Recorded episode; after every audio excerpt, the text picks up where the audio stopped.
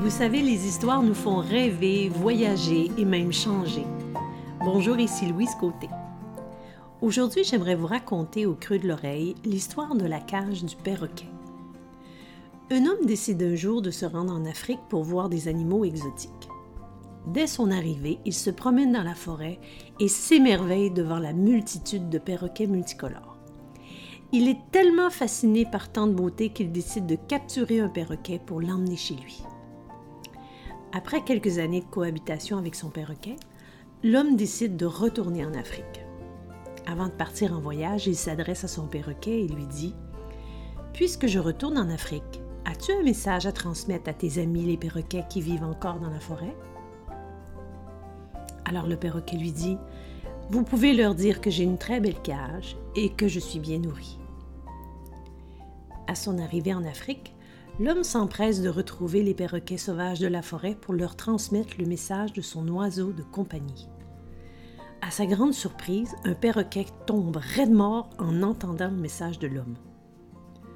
Ce, ce, dernier devient vite convaincu que le perroquet qui vient de mourir devait être un ami très proche de son propre perroquet. En rentrant chez lui, l'homme annonce rapidement la triste nouvelle à son perroquet. En entendant les mots de son maître, le perroquet tombe raide mort dans sa cage. Terriblement triste de ce qui vient de se produire, l'homme décide de sortir son perroquet de la cage et lui offrir une digne sépulture. Subitement, le perroquet s'envole et va se percher dans un arbre. Mais que fais-tu hurle l'homme. Tu m'as trompé. Vous savez, répond l'oiseau, le perroquet que vous avez vu en Afrique était mon ami et il m'a transmis, grâce à vous, un message très important. Mais quel est ce message? demande l'homme. Il m'a rappelé que si l'on veut sortir de sa cage, il faut accepter de mourir pendant que l'on est encore en vie. Alors que devez-vous abandonner? Quel deuil devez-vous faire dans votre vie actuelle?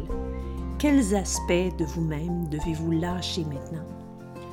Votre personnalité est-elle devenue trop étroite pour la personne que vous êtes vraiment? Et à laquelle vous aspirez. Je vous invite à réfléchir à ça dans les prochains jours et je vous dis à très vite pour d'autres histoires qui éveillent et en attendant, vous pouvez me retrouver sur louisecôté.com.